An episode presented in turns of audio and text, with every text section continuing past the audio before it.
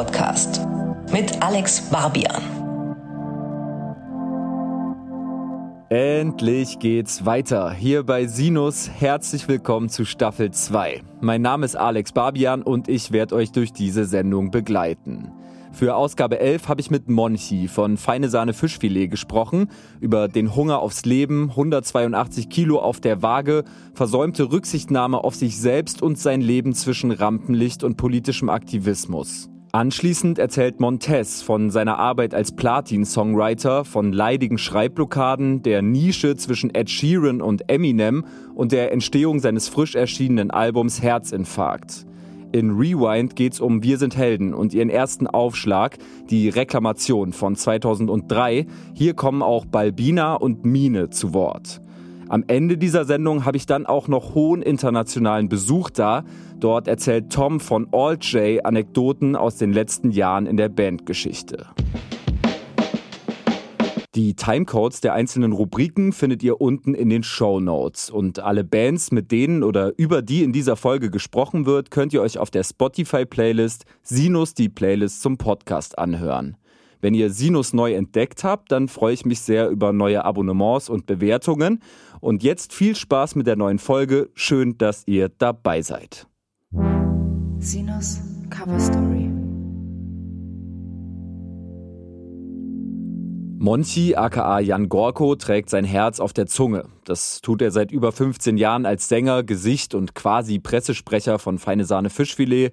Das ist auch 2017 im Dokumentarfilm Wildes Herz deutlich geworden, in dem er porträtiert wurde. Das ist also nichts Neues. Und doch öffnet sich Monchi der Öffentlichkeit im Frühjahr 2022 nochmal auf einem ganz neuen Level. In der Corona-Zeit hat Monchi ein Buch geschrieben, das am 7. April bei Kiepenheuer und Witsch und für die Lesefaulen auch als Hörbuch im Argon Verlag erschienen ist. Niemals satt über den Hunger aufs Leben und 182 Kilo auf der Waage.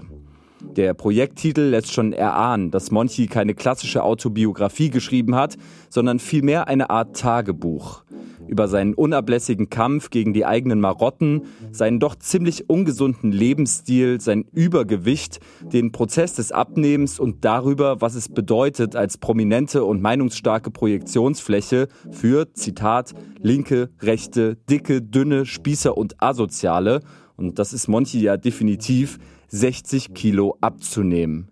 Über all diese Themen haben wir uns unterhalten. Ja, dann sage ich mal herzlich willkommen, lieber Monchi, bei Sinus. Ich habe mir überlegt, wie steige ich ein, wollte dich so ganz plump fragen, wie geht's dir und dachte mir dann aber, das erübrigt sich so ein bisschen, weil während wir hier sitzen und uns getroffen haben, kommst du gerade von einem Hilfskonvoi an die polnisch-ukrainische Grenze zurück und gibst ein paar Interviews, bist aber parallel dazu schon wieder auf dem Sprung, um wieder an die polnisch-ukrainische Grenze Grenze zu fahren. Ich glaube, heute Abend oder morgen früh geht's wieder los. Ihr bringt Hilfsgüter vorbei, greift den Menschen da unter die Arme, die eben vor diesem Krieg flüchten. Und ich gehe auch stark davon aus, dass diese Erlebnisse der letzten Woche in deinem Kopf sehr präsent sind gerade und du natürlich irgendwie mit Orgakram beschäftigt bist. So. Äh, äh ja, ich habe mir die Woche auf jeden Fall anders vorgestellt, aber ich kenne auch einfach Leute, die jetzt da geblieben sind die ganze Zeit und am Start sind. Ich hatte ja das Glück, wieder herzukommen. Und ich sitze jetzt hier geschillt bei irgendwelchen Podcasts, kriege Essen und Trinken, deswegen ist der Struggle jetzt nicht so hart für mich gerade, aber trotzdem ist natürlich, wenn ich was durchs Buch gelernt habe, dann, dass äh, ich dann doch nicht so hart bin, dass das immer auf Mittelstrecke, Langstrecke kommt, ne?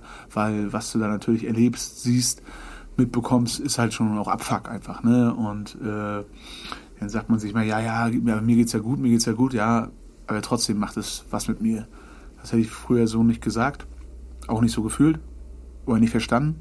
Aber ich habe es verstanden, dass äh, wenn ich jetzt an so einem Wochenende da irgend so einen Trip mache, Leute mit nach Deutschland nehme, die halt gerade irgendwie drei, vier Tage geflüchtet sind und einfach nur totaler Wahnsinn so, äh, die sich vor zwei Wochen auf jeden Fall nie hätten vorstellen können, dass sie mal Flüchtlinge sind so, kann ich noch so hart tun, in dem Punkt, dann wird es nicht nur dabei bleiben. Und das war dann bei mir war auch noch so, ich sehe gerne viel von der Welt, aber ich bin nicht der Typ, der jetzt irgendwie so krass verreist ist. Ne? Als wir Pause gemacht haben, wollte ich, war das Schönste zu Hause sein. So, ne? und, aber mir wurde dann äh, von Freunden ans Herz gelegt und alles hier, mach, bevor alles wieder so losgeht, fahr weg und so. Und hab richtig geil, richtig, also ich glaube, einen der geilsten Urlaube gemacht, die ich so, war so zwölf Tage weg.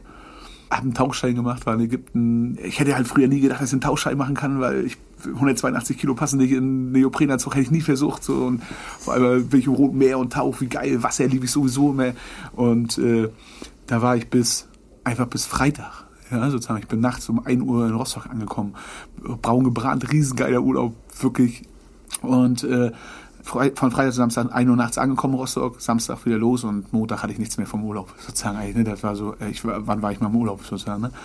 Das ist natürlich alles immer Luxusprobleme und so, aber trotzdem merkt man, dass es intensiv ist, weil es natürlich Abfuck ist. Und wenn du jetzt halt natürlich dann nachher wieder startest, hofft man, dass alles gut geht.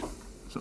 Ja, Tatsächlich habt ihr mit Feine Sahne in den letzten Jahren ja auch immer wieder vergleichbare Reisen unternommen. Also du warst ja bei Weitem nicht nur zu Hause und äh, hast bei Weitem nicht nur Reisen unternommen, um irgendwie Spaß zu haben und runterzukommen.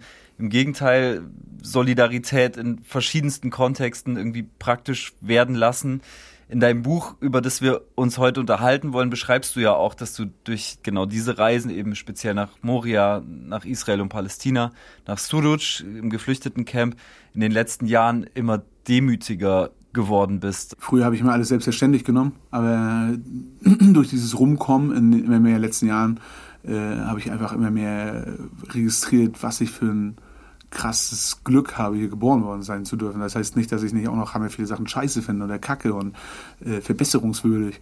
Aber wenn ich mir vorstelle, ja, was, ich sage das mal so, ist ein flügeltes Wort, irgendwie schreibt das auch in dem Buch, für ein Glück hatte, dass meine Eltern halt in Vorpommern gebumst haben und nicht in Aleppo so, dann äh, ist das eine ganze Menge Glück sozusagen. Und das dann irgendwann zu realisieren, das macht auch was mit einem. Ja, weil ich habe egal ob ich jetzt am Wochenende da war, egal ob ich jetzt äh, äh, Zurich war, ob ich in, ja, was weiß ich, wir haben in Moskau Konzert gespielt und da war auf einmal die Nachricht, ja, hier in der Nähe wurde geschossen sozusagen, beim Laden rum, da irgendwie mit Faschos vor Jahren, ob da, ob äh, äh, Moria, waren das einfach immer Momente, ich hatte trotzdem immer diese Sicherheit, ich kann zurück, ja, und äh, das ist natürlich ein Riesenluxus. Das habe ich gedacht, das kann ja jeder, so blöd gesagt, auch wenn ich das wusste. Und klar, überall kann ich reisen und so, aber wenn man das selber merkt und fühlt sozusagen, äh, wenn irgend so ein, naja, irgendein Typ da steht, äh, der genauso alt ist wie du in Moria und sagt, ja scheiße, er ist drei Jahre geflüchtet so und ich denke,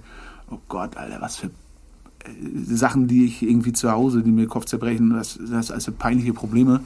Wie peinlich bin ich eigentlich sozusagen? Das ist eher immer so eine Mischung aus, wenn man dann zurückkommt, aus Scham und auch schwer für mich oft gewesen anzukommen sozusagen, ne? weil oft genug bin ich dann auch einfach nur total im Arschloch-Modus, weil ich dann sage, so gar nichts mehr ernst nehmen von irgendwelchen Problemen, alles, alles nur Luxusprobleme, halt dein Maul und das ist aber natürlich auch Kacke und Quatsch sozusagen, ne? So und äh, so eine Selbstgeißelung ist auch totaler Müll, aber das sind schon Momente, die einen dann prägen und die natürlich auch gewisse Antwort auf das Buch, auf diese Frage in dem Buch, die ich mir immer wieder stelle, gegeben haben. Also weil die Frage in dem Buch ist für mich halt einfach, warum habe ich irgendwann 182 Kilo gewogen? Warum ist alles unter mir zerplatzt sozusagen? Warum passieren keine Studien mehr? Ne? Kann mir nicht mehr den Arsch auswischen und äh, checkt das nicht mal so richtig. Also sozusagen, so, mach immer weiter. Da gehören die Sachen natürlich auch mit dahin, weil ich damals dann immer gedacht habe, ja, ist alles gut, das kriege ich schon hin, kriege ich schon hin, kriege ich schon hin, sozusagen. Ne? So dieses, ja, naja, anderen geht's ja schlechter, anderen geht's ja schlechter, wenn dir das immer gesagt wird, ne, anderen geht's ja schlechter, sozusagen, ja klar, Alter, ich bin der letzte Prollhoschi mit all meinen scheiß Seiten und natürlich, Alter, bin ein Typ sozusagen, der einfach natürlich äh, riesen viel Glück hatte, privileg, äh, privilegiert ist so, aber trotzdem darf es mir auch scheiße gehen. Trotzdem darf ich auch mal sagen, ich kann nicht mehr, oder trotzdem darf ich auch sagen, nee, Monchi kriegt das nicht hin. Also ich krieg's ich, so und äh, das kann ich aber auch erst sagen nach dieser Ruhe. Weil dieser Müll mit von, du bist äh, ja privilegiert und anderen geht es ja schlechter, ist halt totaler Rotz sozusagen. Ja, ist klar, ist wichtig sozusagen darüber nachzudenken, gar keine Frage, das, ne, ganz bestimmt. Und ich habe da noch sehr viel darüber nachzudenken und auch mit mir auszukämpfen. Darum geht es nicht. Aber wenn du dann halt in diesen Modus kommst, du darfst dich nicht, du musst dann immer hart sein, musst immer abliefern, weil irgendwie ist ja noch schlechter sozusagen, ist richtig, aber das war ein Prozess, der durch dieses Buch angetreten wurde, dass ich dann auch sagen konnte, nee, es geht nicht mehr.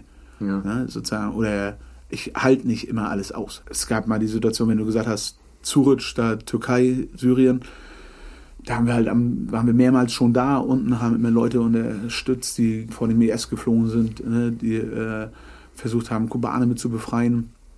Also im Sinne von einfach, die geflüchtet sind, versucht haben, auch wieder da Strukturen, Krankenhäuser aufzubauen und so, medizinische Sachen runtergebracht und dann haben wir einmal auf einem Samstag beim Deichbrand gespielt, war wirklich so Sextrax Rock'n'Roll, ich mit neun Freunden unterwegs, Junggesellenabschied noch, so total asozial einen drauf gemacht. Äh, ich bin besoffen im Kofferraum mitgefahren daher zurück, so.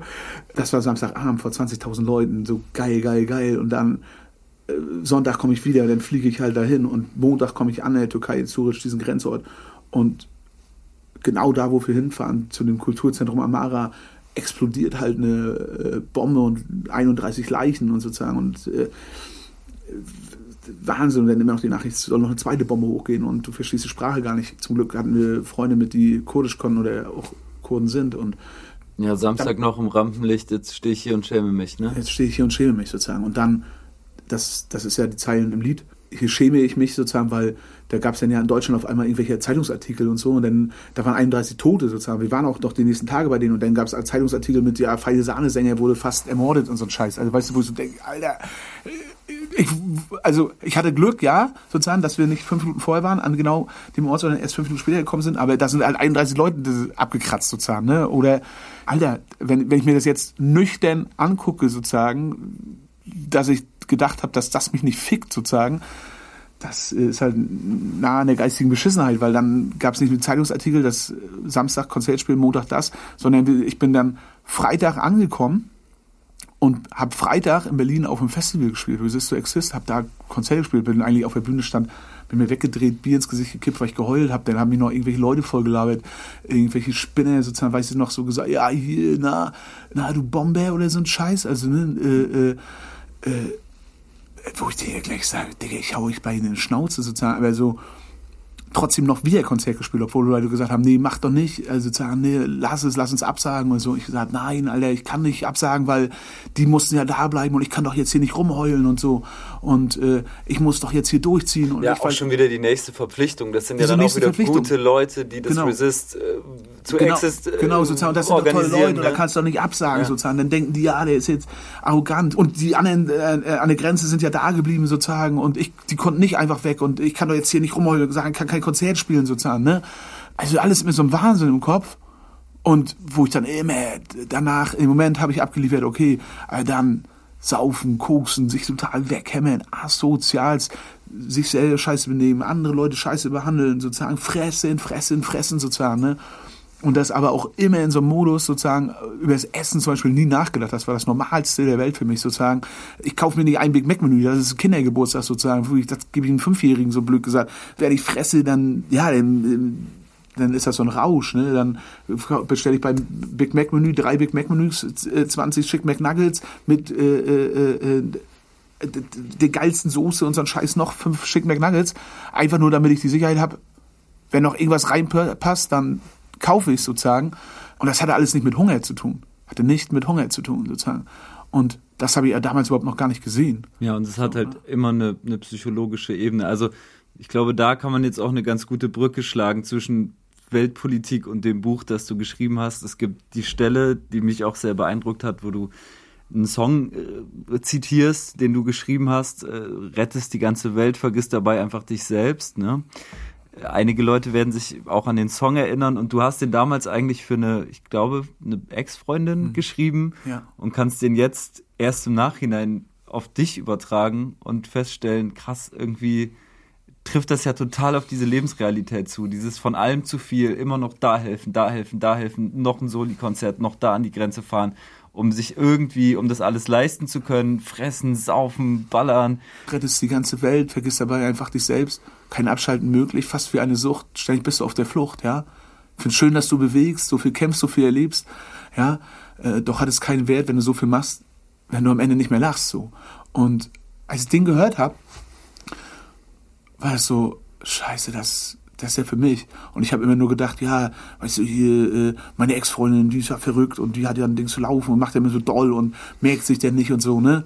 Und irgendwann, ja, äh, ist natürlich für mich geil gewesen zu sagen, die hat vielleicht einen Schuss, aber irgendwann merkst du, ja, ja, mindestens genauso einen großen oder vielleicht eine Dörler, sozusagen, ne? Und da ist das Lied schon, ja, auch wieder so, es gab so viele Punkte in diesem Buch, wo ich dann, wenn ich das jetzt mal gelesen habe, beim Hörbuch habe ich das das erstmal laut vorgelesen, habe ich selber eingelesen und dann saßen da so zwei Typen und die kannte ich ja nicht und dann ließ ich den halt laut vor und dann, weiß nicht, so, äh, ja, einfach Momente, wo du so, sowas, wo du denkst, die müssen denken, du bist halt geistig total minderbemittelt. Also, weißt du, sowas wie, äh, wenn ich da sage, ja, ich habe noch nie darüber nachgedacht, dass Alkohol dick macht. Oder dass, wenn ich mir halt, weiß ich nicht, fünf Flaschen Cola reinkloppe mit rum und äh, noch, weiß nicht, haben wir viel Schnaps drauf, das dann auch Kalorien hat. Ne? Ich habe mhm. immer gedacht, das pisse ich aus, sozusagen, wie gesagt. Ne? So, und da gab es einfach viele so Momente, wo ich dann, wo, ich dann selber gedacht habe, Digga, wie dumm bin ich eigentlich?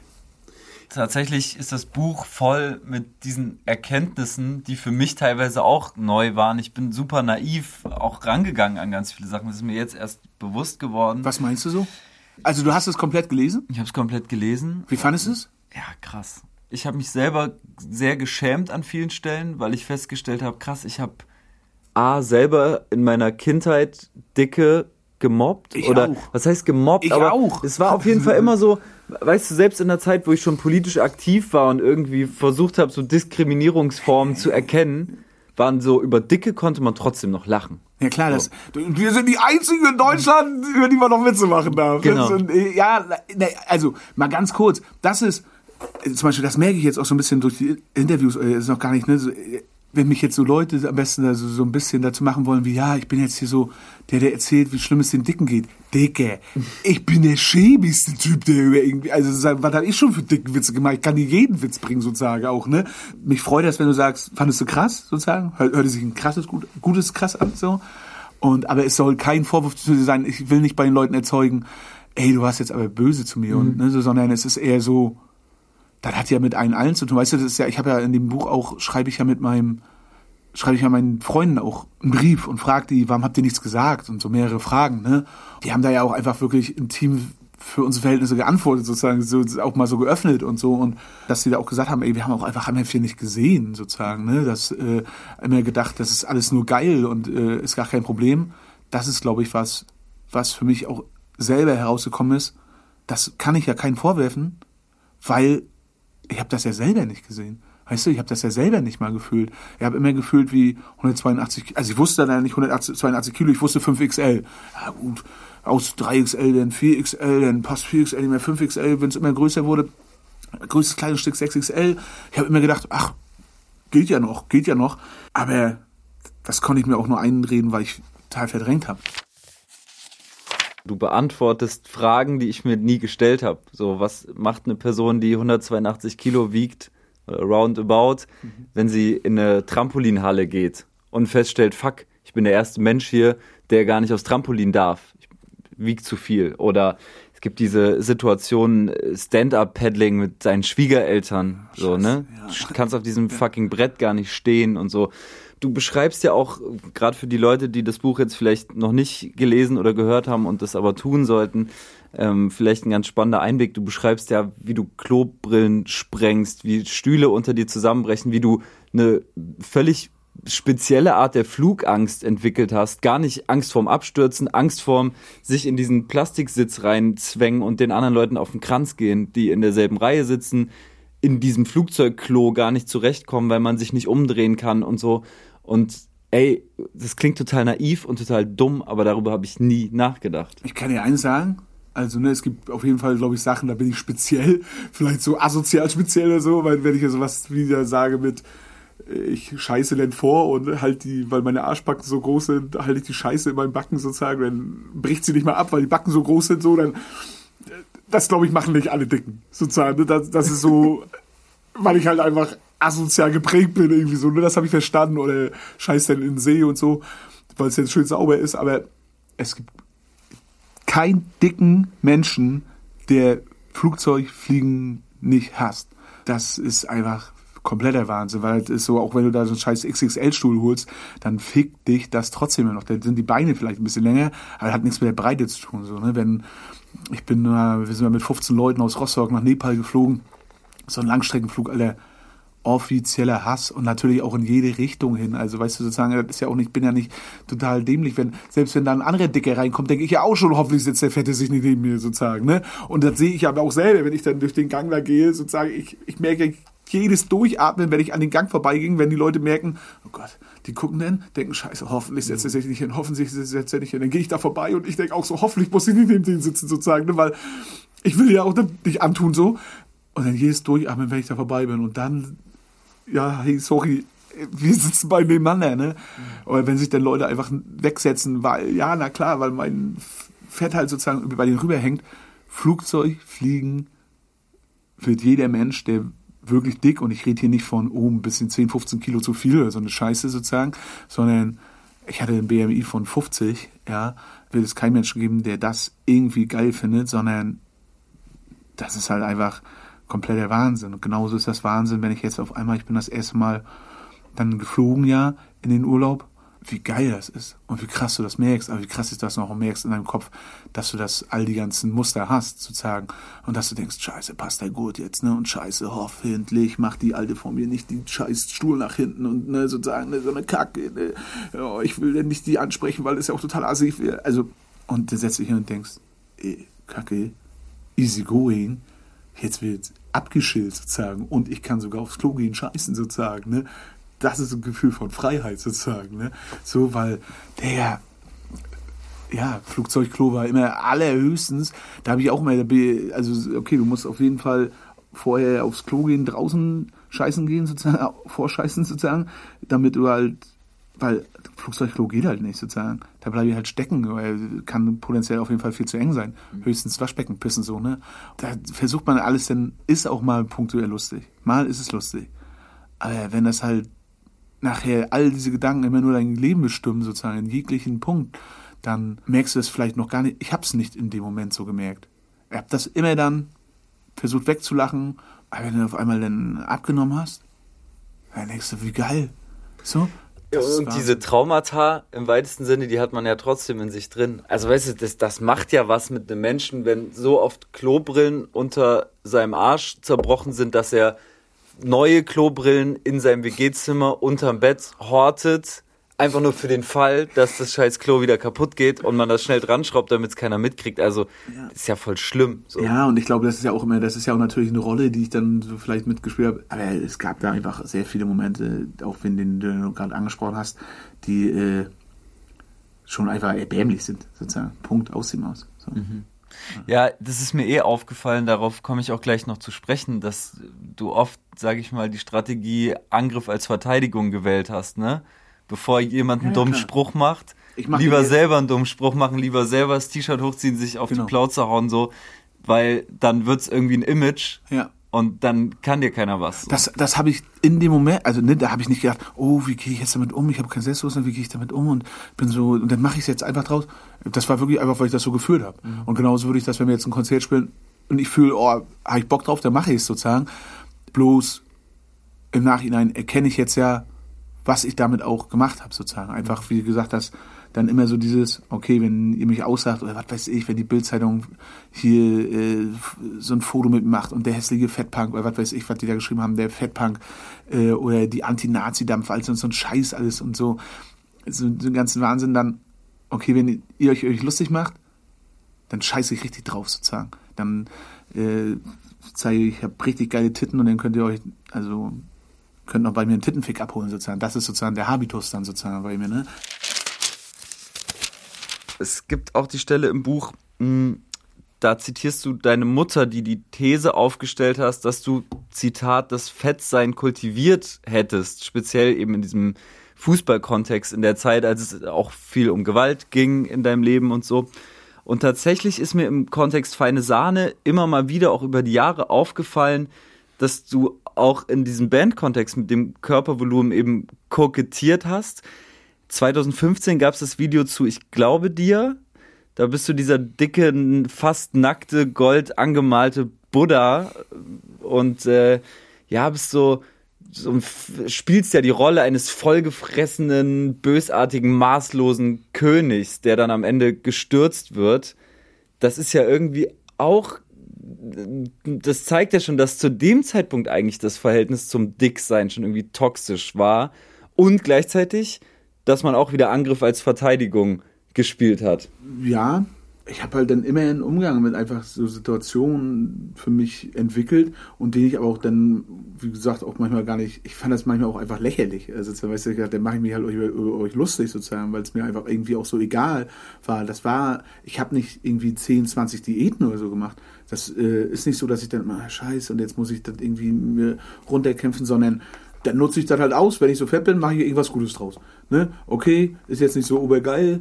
Äh, äh vielleicht wäre auch geiler, wenn ich 20, 30 Kilo weniger wiegen würde.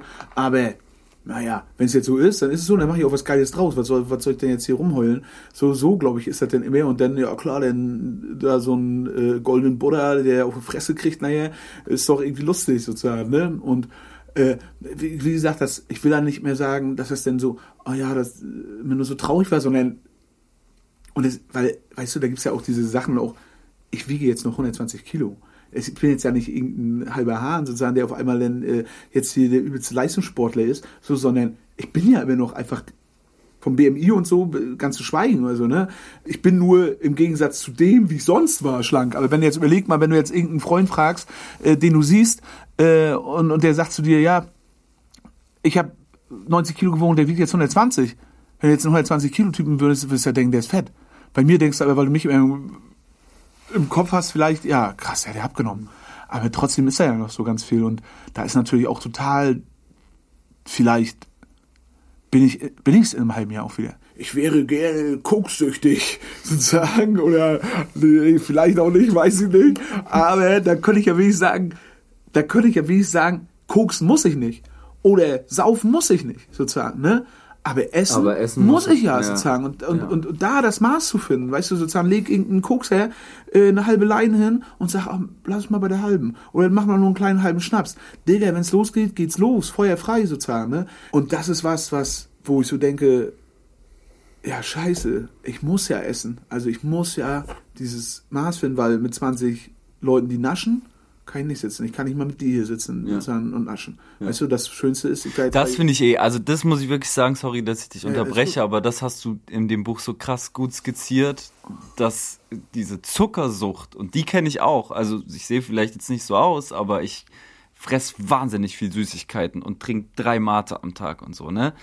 Das kenne ich total und du, du, du vergleichst es tatsächlich mit einer Drogensucht und ich dachte im ersten Moment so, was ist total drüber ist irgendwie ein dummer Vergleich. Wie, was denkt sich jetzt der Hero-Junkie, der das liest? Oder der, der trockene Hero-Junkie so? Klar. Als ich das geschrieben habe, habe ich ja auch gedacht, oh Gott, scheiße, nee, für mich ist immer das Wichtigste, dass es nicht so ein Selbstoptimierungssekten-Scheißbuch wird, so, jetzt bin ich auf einmal hier der Fitnessguru und jetzt bin ich auf einmal geiler Mensch und äh, macht mal den Monchi grüne Boje Smoothie so, äh, äh, sauft ein und äh, die Monchi-Transformation sozusagen, hätte ich ja alles, könnte ich alles spielen jetzt sozusagen, könnte ich mega geil spielen, sozusagen.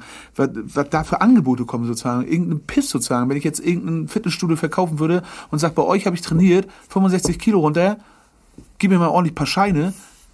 Digga, Scheine sind auch oft geil, sozusagen. Ne, aber wäre denn irgendwie auch zu dumm? Und, also nicht so ein Selbstoptimierungssekten-Scheiß.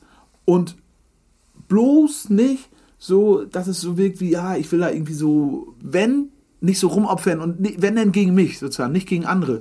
Und diesen Vergleich zu bringen mit dem, ich bin Junkie, ich bin eine Ratte sozusagen, ich finde jeden Stoff sozusagen, ne? Da, da habe ich ja auch mit mir gehadert, weil ich natürlich, ich habe ja auch gedacht, Digga, das ist einfach hammerpeinlich sozusagen, da opferst du so rum, sagst, dir geht's jetzt so schlecht wie irgendein Alkoholiker, ja, und ich habe Freunde in meinem Kreis, die sind Alkoholiker und ich habe auch äh, äh Leute, die sind auf den verschiedensten Drogen hartbacken geblieben, ja, aber immer wenn ich mit denen gequatscht habe, und wenn die mir, wenn ich mit denen laber oder wenn ich mit denen streite und wenn die mir sagen, wann sie denn saufen, wann sie denn äh, äh ballern, wenn sie sozusagen, äh, was mir so scheiße, es sind alles genau die Momente bei mir, wenn ich fresse. Und es sind genau die gleichen Muster. Und äh, äh, schlussendlich wirkt das natürlich peinlich. Ich habe dann viel darüber nachgedacht. Du bist der Erste, der den Punkt so anspricht, aber finde ich geil, weil ich habe da wirklich viel darüber nachgedacht, gedacht, ja, kann ich das so sagen, sozusagen. Aber sagen, ich kann alles sagen, ist mir scheißegal sozusagen, ne? Äh, äh, und wenn irgendwie ein Ei ausfällt, ist auch Latte sozusagen, aber das fühle ich ja. Und es ist genau äh, äh dieses Gefühl, wie das, da bin ich im Rausch sozusagen, ne? Und es ist die ganze Zeit ein Kampf.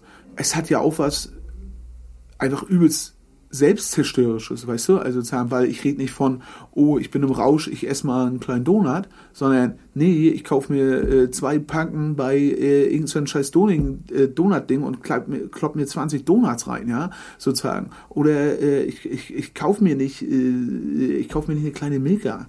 Wenn ich durchdrehe, kaufe ich mir großes Ben Jerry's Eis, Milka Noisette, Bockwurst, Beefy-Roll, Kirschjoghurt mit Chips, Gummibären, Schlümpfe, Bob, vielleicht noch eine Pizza, sozusagen, ne? Und das wird weggefressen, sozusagen. Das hat ja was Selbstzerstörerisches, Selbstzerstörerisches.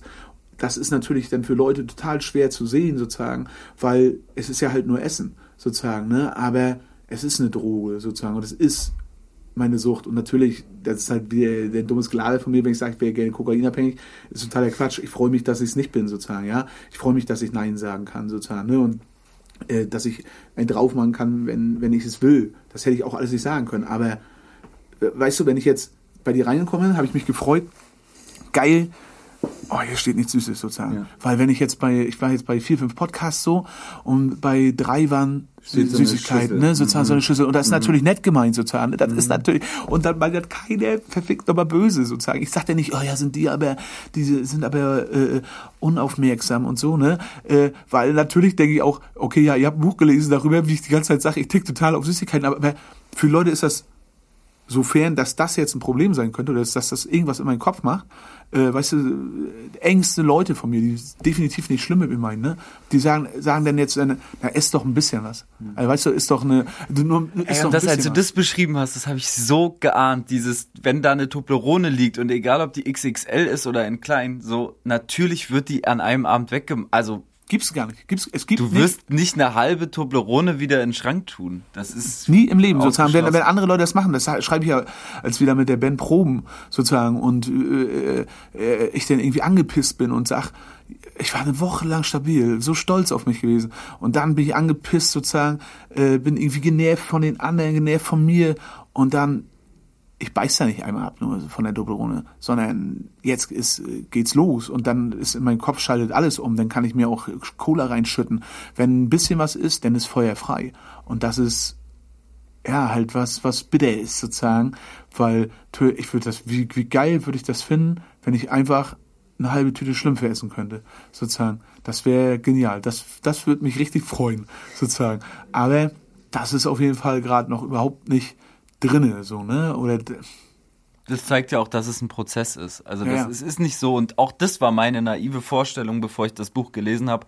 Es ist nicht so, du bist entweder dick oder du bist dünn und hast abgenommen und dann, dann ist das irgendwie so ein Zustand, der wie eingefroren ist. Es ist alles ein riesiger Prozess und man gewöhnt sich seine Marotten ab. Es ist aber auch so krass verzweigt mit der eigenen Psyche, Essen ist nicht gleich Essen. Essen kann irgendwie ein Ventil sein, so wie ich rauche, wenn ich Stress habe und oder oder warte oder einen guten Tag habe oder einen schlechten Tag habe. Ich diesen Urlaub, wo, wo ich das jetzt gesagt habe, mit Freitag und dann Samstag schon wieder äh, an die Grenze. Da bin ich vier, fünf Tage vorher, wirklich bevor es losging, weil äh, ja mit Corona immer und ja, mache ich denn wirklich Urlaub oder bleiben wir da oder nicht und so, ne?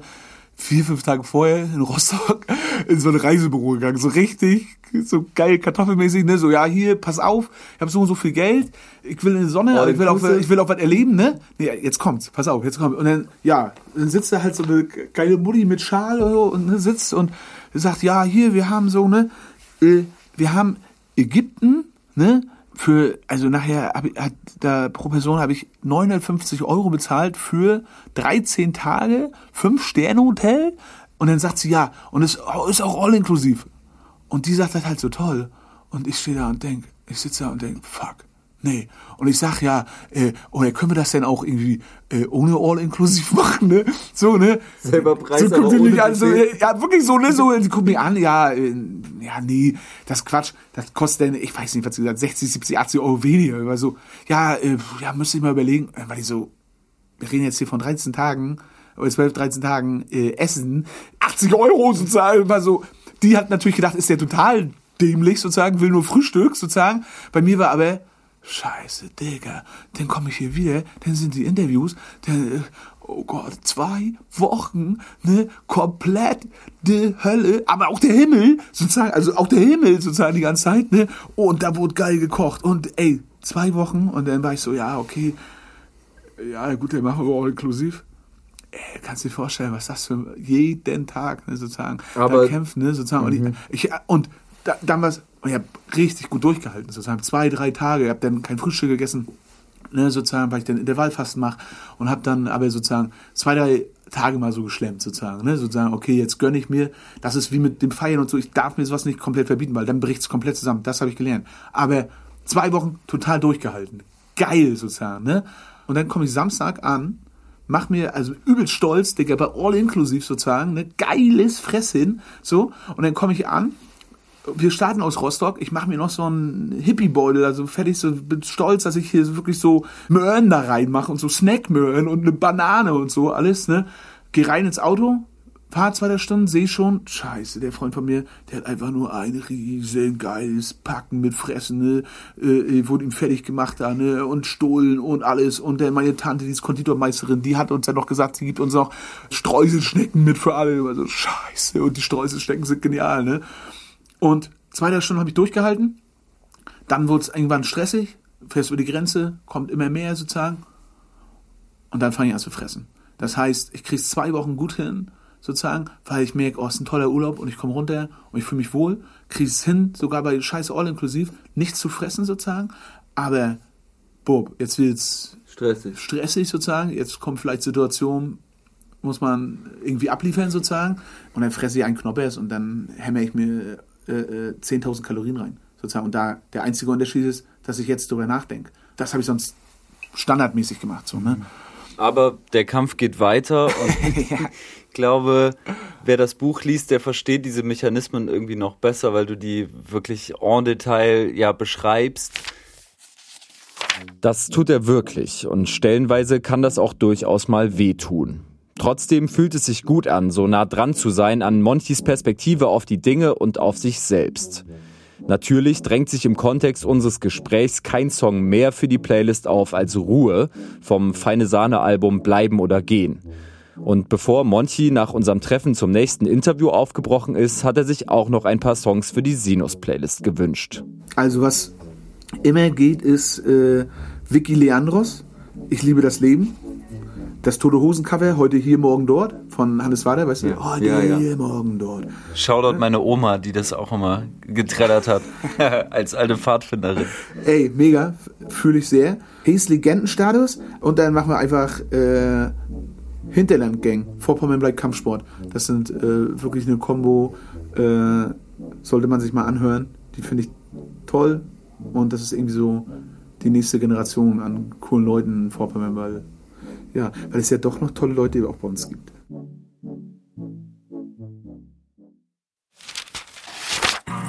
Sinos Spotlight.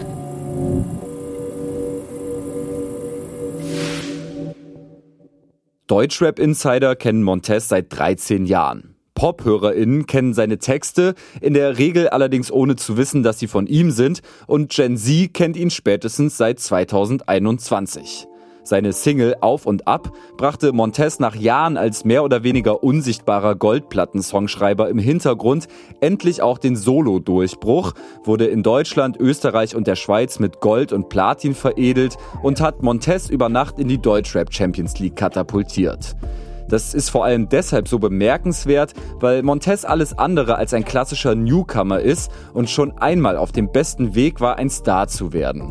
Er wurde 2011 von hiphop.de und Juice als Newcomer des Jahres ausgezeichnet und gerade volljährig bei Cool Savages Label Essa Entertainment unter Vertrag genommen.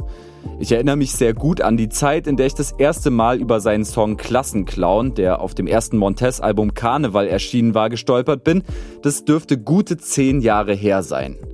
Ich weiß noch, wie ich schon damals völlig geflasht war, dass Montez genauso alt ist wie ich.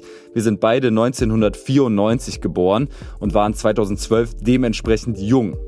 Aus heutiger Sicht blickt Montez zwiegespalten auf den Umstand, dass er so früh so sichtbar geworden ist. Heute ist es für mich ein Segen, damals war es für mich ein Fluch, also weil ich einfach viel zu jung war, als ich meinen allerersten Hype hatte und damit auch überhaupt gar nicht umgehen konnte. Und dann das Folgen hatte von Schreibblockaden, Depressionen, Panikattacken, drei Jahre nichts mehr gemacht irgendwie gefühlt, weil es einfach viel zu früh alles losging, also mit 16, 17, 18, 19 irgendwie so. Ich bin jetzt fast 28, ich werde jetzt äh, Anfang April, einen Tag vor Herzinfarkt, werde ich äh, 28 und äh, kann jetzt viel, viel, viel besser damit umgehen, halt mit allem, was gerade passiert. So, ne? Also ich bin jetzt halt einfach schon, keine Ahnung, 13 Jahre, 10 Jahre irgendwie in der Musikszene. Ich habe alles doppelt und dreifach gesehen. Mir braucht da irgendwie keiner mehr was erzählen. So. Mir ist schon damals positiv aufgefallen, dass Montez kein Poser und nicht auf Krawall gebürstet war. Seine Texte waren gerade für Nullerjahre Deutschrap-Verhältnisse immer sehr persönlich und deep und weit weg von unangenehmem Männlichkeitsgehabe. Also für mich war Rap eigentlich nie jetzt Mittel zum, ich will jedem zeigen, dass ich der krasseste bin oder dass ich die dicksten Autos fahre, die dickste Kette habe oder so. Dafür habe ich auch viel zu früh angefangen. Also wenn ich jetzt mit 13 da von dicken Autos und so erzähle, das macht ja keinen Sinn. Ich glaube, ich war halt erstmal einfach deutlich, deutlich jünger als alle anderen, die irgendwie anfangen. Wie gesagt, ich habe mit 13 meinen ersten Text geschrieben, auch aufgenommen und da habe ich dann wirklich angefangen schon zu rappen und gefühlt ein, zwei Jahre später hatte ich mein erstes Video auf Mixi Raw Deluxe und meinen ersten Auftritt und noch ein Jahr später habe ich den Contest gewonnen, gefühlt schon und dann ging schon alles richtig ab so. Also ich war einfach viel zu früh und für mich war Rap immer einfach ein Mittel, dass ich meine Gedanken irgendwie aufschreiben kann. Oder also auch so ein Ventil, dass ich meine Probleme verarbeiten kann, weil ich eher ein Mensch bin, der persönlich nicht so darüber reden kann. Oder will, oder ich eigentlich, also ich will darüber reden, aber ich will eigentlich nie den Leuten um mich herum das Gefühl geben, dass die sich um mich sorgen müssen. Das ist eigentlich das Hauptding so. Ja. Und das habe ich schon immer äh, gehabt und konnte es in der Musik dann aber gut.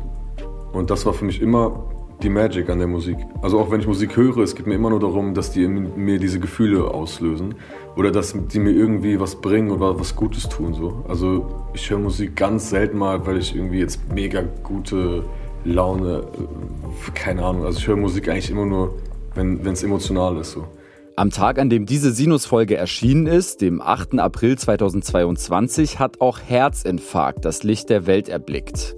Es ist Montez viertes Album, das erste seit 2017 und definitiv das stringenteste Themenalbum seiner bisherigen Karriere. Herzinfarkt zeichnet die emotionale Achterbahnfahrt einer Liebesbeziehung nach. Über 14 Songs hinweg, völlig unironisch, ohne doppelten Boden, einfach sehr aufrichtig. Denn natürlich verarbeitet Montez Erfahrungen, die er selbst gemacht hat. Auffällig ist, wie balladig das alles klingt und wie hoch Montez Gesangsanteil ist. Gesungen hat er zwar, das hat seinen Sound ja auch schon vor zehn Jahren besonders gemacht, immer, aber es fällt schon auf, dass er in dieser Hinsicht nochmal einen deutlichen Sprung gemacht hat und viel mutiger mit seiner Stimme spielt. Ich hatte immer diesen Zwiespalt zwischen, ich will Eminem sein, ich will aber auch Ed Sheeran sein. Ich wusste einfach nie, wie ich das kombinieren soll, aber ich wollte immer schon auch singen und wusste auch, dass ich das kann. Und dann habe ich irgendwann jetzt ASAT kennengelernt und dann hatten wir in der, er also was heißt jetzt, 2017 glaube ich, habe ich ihn kennengelernt dann, jetzt vor vier, fünf Jahren. Und dann habe ich die erste Session mit ihm gehabt und ich habe dann Eastside gesungen von Khaled und Benny Blanco neben ihm. Und äh, dann war er so, hä? Was ist denn jetzt los? Also er war richtig so, bist du bescheuert, Alter? Was rappst du denn hier rum, Mann? Alter, hör dich mal singen. Der war richtig so, wie, ey, wie dumm bist du? Das kann es nicht glauben. Wieso, wieso singst du nicht? Dann war ich auch so, ja, ich, ja, ich habe jetzt auch schon länger keine Musik mehr gemacht, so, ja, wir können ja mal probieren und so. Und dann habe ich so mit ihm auch so mehr angefangen, irgendwie so zu singen. Wir haben dann zusammen irgendwie auch den Style gefunden, den Sound auch, auch den Sound der Stimme, die Chain und so, und dass sich das irgendwie auch alles geiler anhört und so. Und ähm, ich weiß noch, dann habe ich so die ersten so Cocon-EP-Songs gemacht dann habe ich die mal Olsen geschickt und meinte so, ey Bro, kannst du mal reinhören und so, wie du das findest? Und dann hat der mich so angerufen und meinte so, Alter, wie war das, wie war der Tag, an dem du aufgewacht bist und deine Stimme auf einmal gefunden hast? Also er war auch so, oh mein Gott, das ist, da ist ja jetzt eine ganz andere Welt aufgegangen, als alles, was es bis jetzt schon gibt. So. Besagter A-Side war jetzt natürlich auch einer der federführenden Producer im Herzinfarkt-Kontext und hat mit dazu beigetragen, dass die Platte in ihrem Klangbild doch ziemlich poppig geworden ist. Den Vorwurf, deshalb keine Rap-Platte zu sein, muss sich Herzinfarkt und das ist ein Kunststück, aber trotzdem nicht gefallen lassen. Das Wording, das ist ja, das ist jetzt nicht besonders poppig. So. Ich sag, der Sex ist zu laut für Nachbarn in der Hook. Oder ey, du fixst meinen Kopf, ich glaube, dein Herz ist aus Beton. Oder solche Sachen. Das ist ja jetzt nicht, was eigentlich im Radio läuft und was jetzt so poppig ist. Klar, die, die Melodien und das, der Sound, der ist vielleicht sehr poppig und mainstreamig, weil ich liebe das, aber ich liebe es genauso dann auch, das, das Wording und das Writing halt immer noch sehr rough zu halten und das irgendwie sehr cool zu haben und einfach so aus dem, aus dem Hip-Hop das so zu vermischen. So. Dass Montez das Rezept für diese Vermischung offenbar gefunden zu haben scheint, hat der Siegeszug von Auf und Ab ja eindrucksvoll bewiesen. Entweder du bist zu Radio für die, für die Playlisten oder du bist zu rappy, Playlist-mäßig für die Radios. Und es gibt bis jetzt immer nichts dazwischen. Genau. Und das ist das, was jeder sucht die ganze Zeit. Also wenn man jetzt wirklich mal so aus Musikindustrie-Sicht guckt, so was, was Manager, was Labelbosse, was A&Rs sagen. Ja, so was brauchen wir hier, Radio und Playlisten, beides. So. Und ähm, das haben wir jetzt meiner Meinung nach zum ersten Mal mit Auf und Ab geschafft. Also der war trotzdem die ganze Zeit im Radio, also der war jetzt nicht Top 20 oder 30, im Radio ist ist ja eh fast unmöglich da reinzukommen. Es gibt glaube ich in den Top 103 deutsche Songs. Auf und Ab war sehr lange da sehr weit drin, so was sehr, sehr, sehr unverhältnismäßig war. Plus halt Streaming natürlich da auch extremst erfolgreich. Ähm, aber ja, da haben wir so das erste Mal so geschafft, glaube ich, beide Welten so zu vermischen und da irgendwie überall in beiden Sachen stattzufinden. So. Es war für Montez sicherlich auch von Vorteil, dass er sich in den letzten Jahren ja sowieso pausenlos im Graubereich zwischen Rap und Pop bewegt hat. Als Songwriter war er, häufig im Team mit Olsen und Takt 32, unter anderem für Bad Moms J, Vega, Monet, Katja Krasavice, Elif, Vincent Weist und Helene Fischer tätig. Also es ist natürlich, dass ich in den letzten Jahren sehr, sehr viel nochmal auch gelernt habe über Songwriting und allgemein über Musik. Ja. Also mich unglaublich weiterentwickelt. Alles, was ich jetzt weiß, ist, davon wusste ich 80 äh, Prozent nicht vor drei, vier Jahren. So. Ähm, und habe mich einfach sehr, sehr krass weiterentwickelt, was natürlich dann darauf schließt, dass äh, mein Album natürlich auch weiterentwickelt ist. So, und das kommt natürlich auch durch ganz viele andere Songwriting-Sessions, die ich habe mit ganz verschiedenen Künstlern, verschiedenen Genres und ähm, ja, einfach diese ganze Weiterentwicklung. Aber ich glaube jetzt, es gibt keinen Song oder eine Skizze oder so, die in einer anderen Session entstanden ist. Die beiden Jobs, zwischen denen Montez in den letzten Jahren hin und her gesprungen ist, haben sich definitiv gegenseitig befruchtet. Das Songwriter-Dasein schult ja nicht nur auf kreativer und technischer Ebene, sondern trägt auch zur Selbstbeherrschung bei. Es ist bestimmt gar nicht so einfach, andauernd Hits abzuliefern und anschließend anderen Personen dabei zuzusehen, wie sie den Applaus dafür ernten das Allerwichtigste, was ich immer sage, ist, dass du als Songwriter dein Ego im Griff hast. Sonst kannst du kein guter Songwriter sein. Das ist unmöglich. Mhm. Also wenn du es nicht schaffst, dein Ego im Griff zu haben und dich auch zurückzunehmen in den richtigen Situationen ähm, und auch nicht die allergrößte Erwartungshaltung haben, dann kannst du kein guter Songwriter sein, egal wie talentiert du bist. Okay, Künstler X ist jetzt Platin gegangen, macht 100 Millionen Streams mit dem Song und keiner weiß, dass ich den geschrieben und gemacht und äh, getan habe. Aber deswegen, da muss man halt sein Ego. Ich, ich weiß es ja für mich so. Und man muss natürlich auch sagen, dass es Leute wie Takt und ich oder so, da wissen die Leute ja, dass wir das auch sind. Also es ist jetzt ja nicht mehr so, mhm. dass wir früher so wirklich so, wie, also früher gab es ja wirklich so Ghostwriter, das heißt, da wusste es wirklich ja keiner. Jetzt ist ja so fast, fast jeder, alles was wir schreiben, jeder weiß eigentlich, dass, dass, dass, wir wirklich sehr, sehr, sehr erfolgreiche Songwriter sind. Tatsächlich hat sich das Standing von SongwriterInnen in den letzten Jahren massiv verändert. Es ist in Rap-Kreisen akzeptierter geworden, sich im Schreibprozess helfen zu lassen, was wiederum dazu führt, dass KünstlerInnen wie zum Beispiel Bad Moms J öffentlich darüber sprechen, dass ihre Texte Ergebnisse von, naja, Gruppenarbeiten sind. Übrigens ist es gerade Montez, Takt 32 und Olsen mit zu verdanken, dass SongwriterInnen in Deutschland im Jahr 2022 auch endlich fair und transparent bezahlt werden. Was es dann eventuell ein bisschen leichter macht, das eigene Ego zurückzustellen. Die meisten Künstler haben ihr Ego überhaupt nicht im Griff. ja. Also wirklich kein Stück so, das, das macht ja fast sogar einen Künstler aus, dass sie es eben nicht im Griff haben und dass sie eben nicht so selbstbewusst sind, wie sie, wie sie nach außen hin mhm. sich zeigen. Zum Abschluss unseres Gesprächs habe ich mit Montez, und auch das hat ja im weitesten Sinne mit dem Thema Ego im Griff behalten zu tun, nochmal über Auf und Ab gesprochen. Diese Mega-Hits haben ja nicht nur viele Licht, sondern auch viele Schattenseiten. Zum einen musst du als Künstlerin aufpassen, trotz deines Erfolgs auf dem Boden zu bleiben. Zum anderen kann es passieren, dass du, wenn du einmal einen Hype in dieser Größenordnung hattest, im Zweifel umso krampfhafter versuchst, einen draufzusetzen, um eben nicht als One-Hit-Wonder in die Geschichtsbücher einzugehen. Mir ist komplett bewusst, dass das wahrscheinlich nicht nochmal passiert ist, aber auch voll okay. Es geht einfach darum, weiter geile Musik zu machen. Ähm, vielleicht diesen Hype mitzunehmen, dass man auch eine geile Tour spielen kann, ein paar geile Jahre jetzt hat mit der Musik, ein paar geile neue Fans dazu hat, die nicht nur diesen Song, sondern deine ganze Künstlerkarriere feiern, deine ganze Musik, dein ganzes Album. Und ähm, am Ende geht es auch nicht immer nur um diesen einen Song, sondern um das alles drumherum so. Deswegen, für mich ist es komplett okay, wenn es nicht nochmal passiert und ich trotzdem irgendwie geile Alben mache, geile Musik machen darf und ähm, sich ein paar Leute dafür interessieren. Montes Karriereverlauf ist auf jeden Fall einer der antizyklischsten, die ich kenne. Und der beste Beweis dafür, dass sich harter Hassel eben doch ab und an auszahlt und es Happy Ends nicht nur in Filmen gibt. Falls ihr euch tiefer in Montes Geschichte, seine Tätigkeiten als Writer und die von mangelndem Selbstvertrauen und Schreibblockaden geprägten Jahre seiner Karriere begeben wollt, empfehle ich euch das Interview, das mein Kollege Jan Wehn kürzlich für den All Good Podcast mit ihm geführt hat. Auf der Sinus-Playlist findet ihr Geisterstadt, ein Song vom neuen Montes-Album Herzinfarkt, das ihr ab jetzt überall hören könnt, wo es Musik zu hören gibt.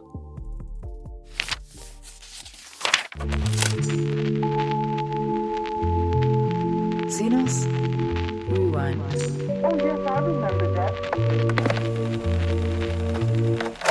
So, wir springen jetzt ins Jahr 2002 und damit in eine eher uninspirierte Epoche deutschsprachiger Popkultur.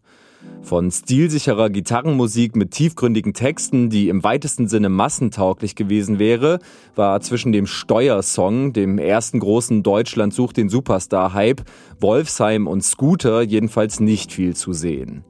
Und dann kam da plötzlich eine vierköpfige Band aus dem studentisch-linksliberalen Großstadtmilieu um die Ecke, der die eigene Sexiness erstaunlich egal zu sein schien, mit dem erklärten Ziel, sich ihr Leben zurückzuholen und die anderen Helden abzumelden. In Rewind soll es diesmal um die Reklamation, das Debütalbum von Wir sind Helden gehen. Natürlich kennen sehr viele Menschen diese Platte und sehr viele Menschen waren von dieser Platte auch sehr, sehr berührt. Das sieht man ja auch einfach an den Verkaufszahlen und das ist einfach ein Indikator für mich, dass das eine wichtige Platte war, weil das ja eben nicht eine konstruierte System-Pop-Platte war wie von äh, anderen KünstlerInnen zu der Zeit, sondern das war halt wirklich eine reflektierte und ähm, äh, sehr stark an die Perspektive der Bandmember ähm, gebundene Platte. Und wenn solch eine Platte so einen Erfolg hat, dann ist das einfach eine wichtige Platte. Das war Balbina. Ihr Schaffen als Sängerin, Texterin und Komponistin ist, wie sie sagt, zwar nicht direkt von Wir sind Helden beeinflusst, aber sie war trotzdem schon zu Beginn der Nullerjahre großer Fan der Band und hat Jahre später, 2016, sogar mit Judith Holofernes gearbeitet. Ich fand die Art und Weise der Musik richtig gut. Sie war sehr nah und dann auch total ähm, gut eingespielt und ähm, ja, ich mochte das sehr, sehr, sehr gerne und so war das für mich auch irgendwann mal eine totale Ehre, ähm, mit Judith auch ein bisschen im Kontext ihres äh, Soloalbums arbeiten zu dürfen, weil ähm, ja, ich schon sehr, sehr lange Fan war. Judith Holofernes, Jean-Michel Tourette und Polaroy, der heutige Ehemann von Judith Holofernes, finden im Jahr 2000 bei einem Pop-Workshop in Hamburg zueinander. Bassist Marc Tavassol, heute Teil der Band Gloria, stößt ein paar Monate später dazu und komplettiert das Viergespann. 2002 erscheint die EP Guten Tag, noch völlig DIY, in kleiner Auflage selbstgepresster CDs und mit selbstgedrehtem Video im Bravo Love Story Look.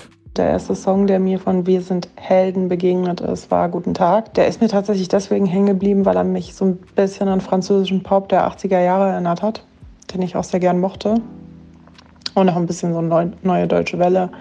Art hatte ähm, zu texten. Tatsächlich bündelt Guten Tag alles, was den Heldensound so besonders macht. Eine verspielte, vom Synthesizer vorgegebene Melodieführung, begleitet von Gitarre, Bass und Schlagzeug und eine durch klare Ansagen von Sängerin Judith Holofernes vermittelte Aufbruchsstimmung. Guten Tag rammt sozusagen direkt die Tür ins Haus, ist nicht nur persönliches Vorsprechen, sondern auch direkt anklagendes Statement. Gegen die Logiken des Spätkapitalismus, blinden Kaufrausch und Fremdbestimmung durch die Werbung. Der Song macht direkt die Runde, schafft es ohne jeglichen Major-Support in die MTV-Rotation, wird im Februar 2003 dann schon mit Hilfe professioneller Labelstrukturen auch ganz offiziell als Single veröffentlicht und steigt prompt in die Charts ein. Noch im Februar 2003 nimmt Judith dann zum ersten Mal in Harald Schmidts Sendung Platz. Spätestens jetzt ist das Feuilleton alarmiert. Im Mai kommt die zweite Single Müssen nur wollen, halb Representer, halb Schmähkritik am neoliberalen Arbeitsethos, in der die Band kampfeslustig prophezeit, alles, was zu eng ist, mit dem Schlagbohrer weiten zu wollen. Und als im Juli 2003 schließlich die ganze Reklamation erscheint, sind die Scheinwerfer längst auf die Helden gerichtet. Das Album enttäuscht nicht und catcht unter anderem die junge Mine, die damals noch bei ihren Eltern wohnt und sehr viel MTV schaut. Ich fand besonders an Wir sind Helden, dass es sich von den anderen total abgesetzt hat durch die eigene Sprache, die Judith Holofernes mit in diese Band gebracht hat, aber auch durch diesen progressiven Sound. Es gab ähm, super viele Songs, die ähm, ganz unterschiedliche Genres mit eingebunden haben. Und es war bei den anderen äh, Deutsch-Rock-Pop-Bands irgendwie nicht so zu finden, fand ich. Ähm, die hatten alle möglichen Instrumente dabei und es war musikalisch und textlich einfach sehr viel anspruchsvoller und dadurch äh, hat mich das auch total gecatcht. Ich fand das ähm, schon immer irgendwie ein bisschen schlauer gemacht als viele andere deutschsprachige Popmusik, die man so im Radio gehört hat. Charakterbildend für die Reklamation ist, Mine hat es ja angemerkt, zuerst einmal die Form der Sprache, die Judith im Songwriting genutzt hat.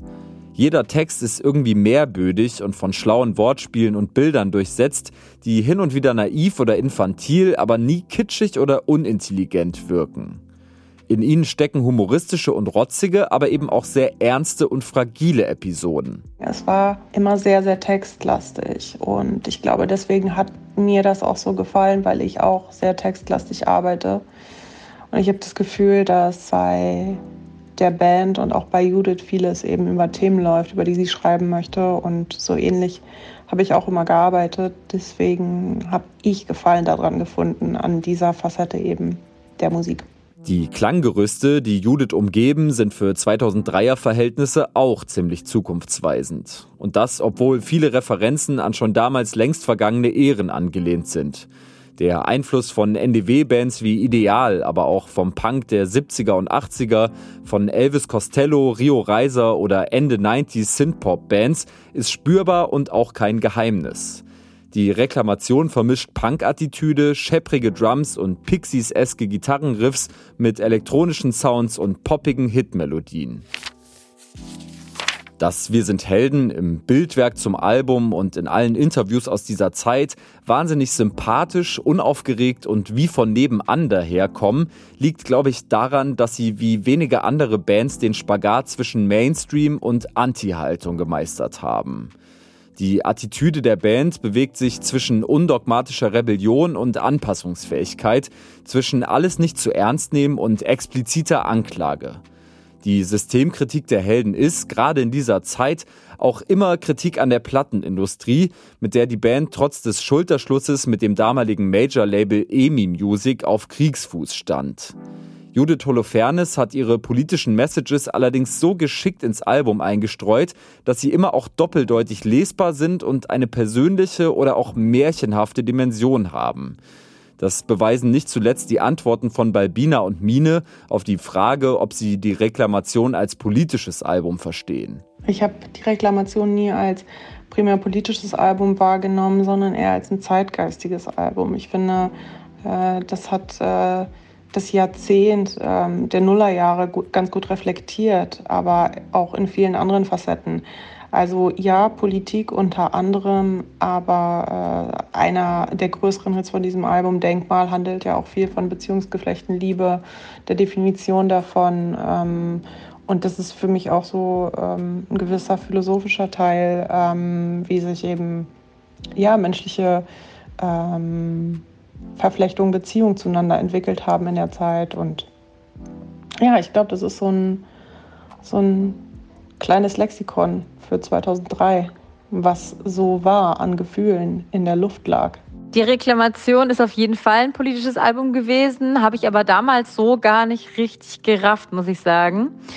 Jetzt so im Nachhinein, ähm, wenn man sich so Rüssel an Schwanz anhört oder auch Denkmal, dann sind das hochpolitische äh, Songs mit großen Aussagen drauf, die man aber durch diese lyrische Note von Judith Holofernes einfach auch auf viele andere Dinge übertragen kann. Ist jeder, der sich nie beschwert, am Ende wirklich unbeschwert? Die erste Anspielstation ist das so. Ein elektronisch dominierter Song gibt direkt den Vibe der Platte vor. Wir sind Helden wollen sicher geglaubte Faustregeln des alltäglichen Lebens in Frage stellen. Rüssel am Schwanz auf der 2 kommt dann gitarriger daher und wird in der Hook hittig. Textlich ist das ein typischer Holofernes-Song. Es wird die Geschichte einer Elefantenherde erzählt, die im Gleichschritt vor sich hin trottet. Eine ironische, aber irgendwie auch niedliche Infragestellung der Vor- und Nachteile von blinden Konformismus und Gruppendynamiken. Mit Guten Tag und Denkmal folgen dann die beiden wohl berühmtesten Stücke der frühen Heldenjahre. Vorsichtshalber werden schon mal die Denkmäler geschändet, die eines Tages an die Band erinnern könnten. Fame und Märtyrerkult versauen schließlich die Liebe. Im Zuge von Du erkennst mich nicht wieder und Die Zeit heilt alle Wunder passiert ein Bruch. Beide Lieder sind eher gedämpft, eher introvertiert. Auf Monster, aus dem ich ehrlich gesagt bis heute nicht so richtig schlau werde, folgt der Schlüsselsong Heldenzeit. Darin kommentiert die Band die eigene Namensgebung und kritisiert, ähnlich wie David Bowie in seinem Klassiker Heroes, der übrigens großen Einfluss auf die Namensgebung hatte, den Heldenbegriff an sich. Mit Aurelie, die tatsächlich eine real existierende Person ist, schließt das augenzwinkernde Äquivalent zum vorangegangenen Love-Song Du erkennst mich nicht wieder an. Auf der 10 ist Müssen nur wollen beheimatet. Das Hit-Level bricht also wirklich nicht ab, bevor das Album mit Außer dir und Die Nacht sein Finale erreicht. Ich war ziemlich überrascht, wie zeitlos die Reklamation auch 19 Jahre nach ihrer Veröffentlichung ist, besonders auf inhaltlicher Ebene. Im Hinblick auf seine Hitdichte ist es sowieso kein Wunder, dass sich die Platte bis heute fast eine Million Mal verkauft hat. Viel wichtiger ist aber, dass sie damals eine kleine Revolution auf dem deutschen Musikmarkt zumindest mit angestoßen hat und die Helden Türen geöffnet haben. Für deutschsprachige TexterInnen und andere Bands mit starken Frontfrauen. Ähm, um 2003 herum war sowieso für mich ein sehr, sehr starkes Jahr, auch was weibliche Protagonistinnen in der Szene anbetraf, weil ich da auch zum Beispiel alles neu von Mia entdeckt habe und äh, man so ein bisschen Role Models bekommen hat als Frau ähm, von ähm, eben Interpretinnen und Songwriterinnen, die halt ähm, ein Statement haben, das sie vertreten und äh, eben sich nicht irgendwie anpassen an äh, konzeptionelle Popmusik. Ich weiß, es war noch eine Zeit, wo ganz viel Deutsch-Pop plötzlich rauskam. Vorher gab es irgendwie nur englischsprachige Musik. Das war dann plötzlich so was ganz Neues. Ähm, und es gab viele Bands, die damals äh, eine Frauenfrau hatten und an den Start gekommen sind. Und äh, Wir sind Helden war auf jeden Fall mein Pfaff. Wir sind Helden haben noch drei weitere Alben gemacht und sich 2012 aufgelöst. Judith Holofernes, Jean-Michel Tourette, Polaroy und Marc Tavassol sind aber bis heute in verschiedensten Kontexten musikalisch aktiv. Denkmal, Aurelie und Guten Tag laufen bis heute in den Alternative Discos der Bundesrepublik und waren auf jeden Fall Soundtrack der letzten großen Viva MTV Generation, zu der ich mich auch zählen würde. Vielleicht hören ja ein paar von euch gerade aus der jüngeren Generation mal rein in die Reklamation, auf der Sinus-Playlist findet ihr jedenfalls das ziemlich exemplarische Stück Heldenzeit, Unfall von Mine und kein Ende von Balbina.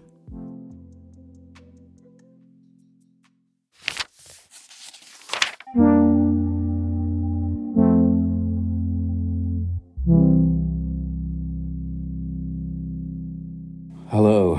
Okay. This is Tom from Alt J. Sinus Podcast. Das war Tom Green, der Drummer der Band All J. Mein Telefonat mit ihm liegt schon einige Wochen zurück. Das war noch bevor All J ihr neues viertes Album The Dream veröffentlicht haben. Irgendwann im Winter, jedenfalls kurz vor der Sinus-Staffelpause. Das Interview nicht zu veröffentlichen, weil es schon zu lange auf meiner Festplatte rumliegt, war für mich aber trotzdem keine Option. Dafür bin ich einfach zu großer Alt-J-Fan. Das Trio aus Leeds galt schon vor der letzten Platte als eine der erfolgreichsten britischen Bands des Jahrtausends. So richtig vorstellen muss ich sie euch also vermutlich nicht. Und wer ab und zu einen Blick ins deutsche oder internationale Feuilleton, eigentlich egal welcher Zeitung wirft, hat sicherlich auch mitbekommen, dass The Dream quer durch die Bank empfohlen, überschwänglich gerühmt und abgefeiert wurde. Die Indie-Bubble war sowieso völlig aus dem Häuschen, allein schon weil sich Joe, Gus und Tom vor der Albumankündigung im September 2021 für eine ziemlich lange Zeit aus dem öffentlichen Raum zurückgezogen hatten. The Dream war also fast eine Art Comeback nach fünf Jahren ohne Album und einer fast dreijährigen Schaffenspause. We decided we needed a break. We toured three albums pretty consecutively, and we felt like we just needed some time at home and, and we needed to be able to gather our thoughts and inspiration before uh, going back into the studio. So we took that time off. We didn't intend to take a year originally. We wanted to just see how it went. And it ended up being a year. And then at the end of that year off, we had a global pandemic. Dass die Pause zwischen der Vorgängerplatte Relaxer und The Dream so lang war, hatte am Ende also auch mit übermenschlichen Faktoren zu tun. Ab Anfang 2020 haben All J dann am neuen Album gearbeitet, maximal intensiv und über fast zwei Jahre hinweg. I'm very, very proud of the album, and I think we've done a, a very good job. You know, despite what what the, the last couple of years have brought us, and you could say that maybe we have bloomed because of the time that the, the pandemic afforded us. Um, but it was also difficult. Um, you know, I think creatively there were points where I at least just felt completely void of, of creativity and I just didn't really feel like doing anything.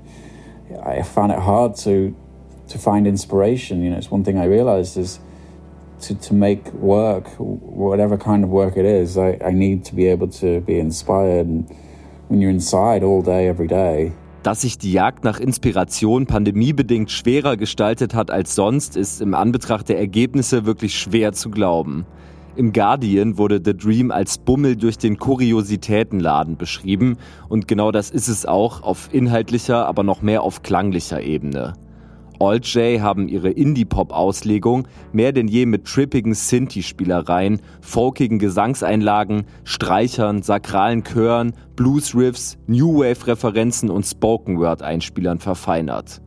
Dass das Klangbild so unfassbar vielseitig ist, liegt auch daran, dass die Band einmal mehr mit Field Recording Soundschnipseln experimentiert hat. I do a lot of the field recording sounds that I pick up at home or wherever it is and I manipulate them then so you can take any any sound you can just take and turn it into another sound or you can stretch it out and you create almost like a guitar sound or something. Die Fülle an Field Recordings tragen zum, wie es der Musikexpress formuliert hat, Überraschungsei Indie bei, der The Dream so besonders macht. Für genrebreite, einprägsame Laidback-Melodik, immer neue Experimente und eine sich daraus ergebende unverwechselbare Atmosphäre stehen All J ja schon seit ihrem Debütalbum An Awesome Wave von 2012. Aber irgendwie scheinen sie sich in ihrer Arbeitsweise diesmal noch ein bisschen freier gemacht zu haben. Es wirkt fast so, als hätte das Trio den Anspruch gehabt, sich nicht zuletzt selbst zu überraschen.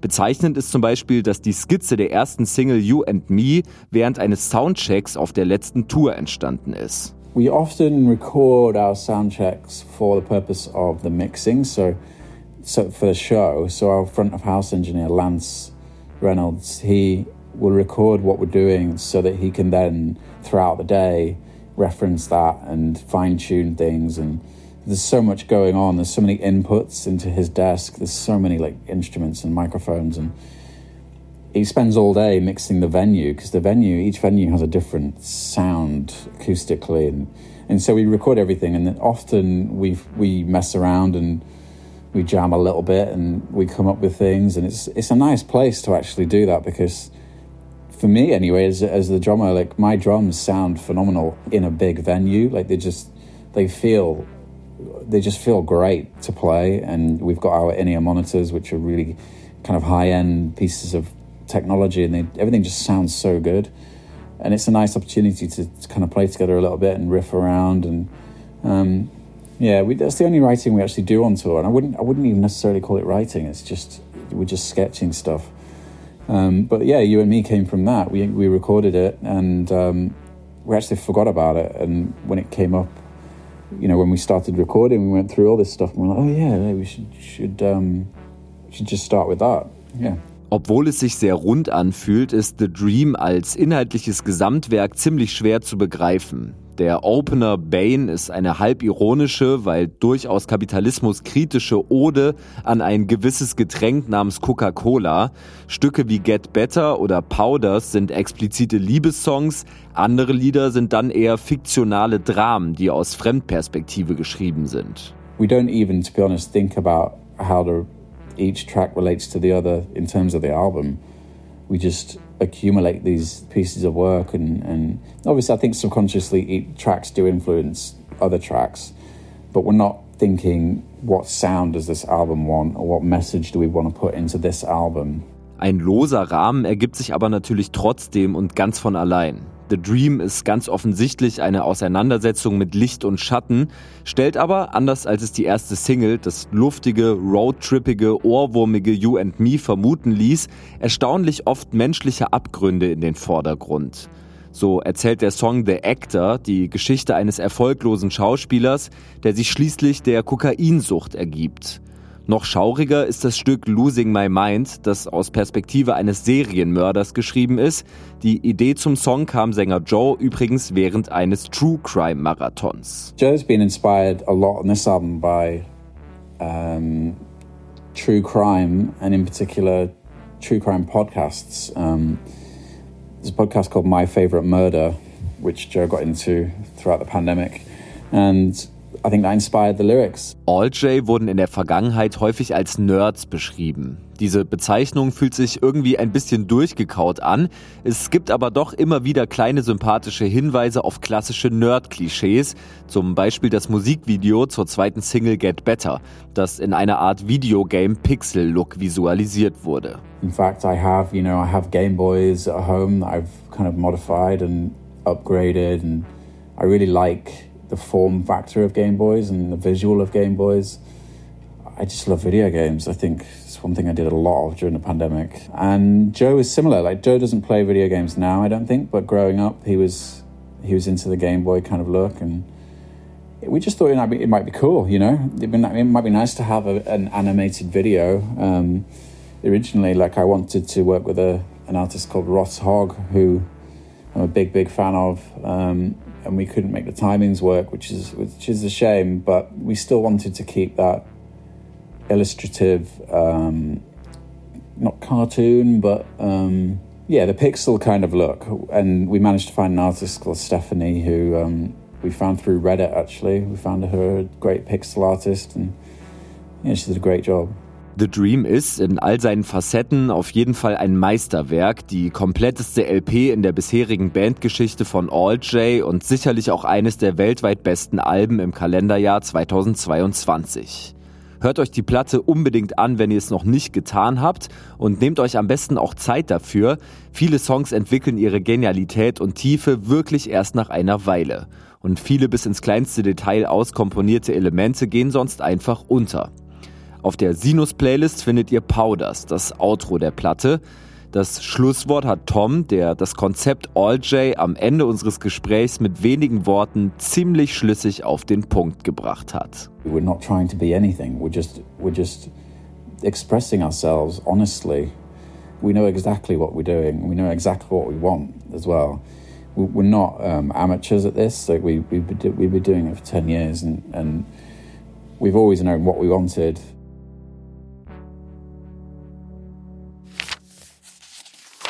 So, das war fürs erste Input genug. Danke, dass ihr euch auch die elfte Episode Sinus angehört habt.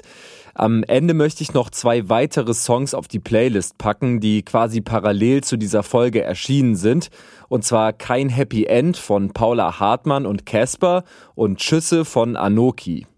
Sollte euch die Folge gefallen haben, freue ich mich sehr, wenn ihr euren Leuten von Sinus erzählt, teilt, bewertet, folgt und die Sinus-Playlist abonniert. Danke an Mine, Balbina, Monchi, Montes, Tom von AltJ, Josi Miller, Coco Meurer, Vivian Perkovic, Greta Baumann und Check Your Head. Mein Name ist Alex Barbian und ich freue mich, wenn wir uns wieder hören in der nächsten Folge von Sinus, dem auditiven Musikmagazin.